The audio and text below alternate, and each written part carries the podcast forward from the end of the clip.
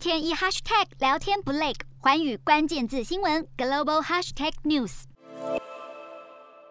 苏丹总理哈姆杜克在三号宣布请辞，他向人民表示已经尽了最大努力与反政府军方协调，避免国家灾难发生，但还是功败垂成。哈姆杜克在二零二一年十月才遭军事政变，被罢黜软禁，在十一月和军方达成权力分享协议后复职，让大批民众不满，上街示威抗议，要求国家彻底回归文人治理。发动政变的军方辩称是为了防止内战爆发才会夺权，并且宣称苏丹在哈姆杜克下台后依然会致力于转型为文人政府，预计在二零二三年举办民主选举。然而，总理复职才一个多月就黯然宣布下台，而人民则是在街上为了民主流血抗争。这个非洲国家看不清权力归属的混乱局势，如今又增添了更多危险变数。日韩焦点全面掌握。东亚局势全球关注，我是主播刘以晴。全新节目《环宇看东亚》，锁定每周四晚间九点，环宇新闻 MOD 五零一中加八五开破二二二，以及晚间十点，环宇新闻 YouTube 频道播出。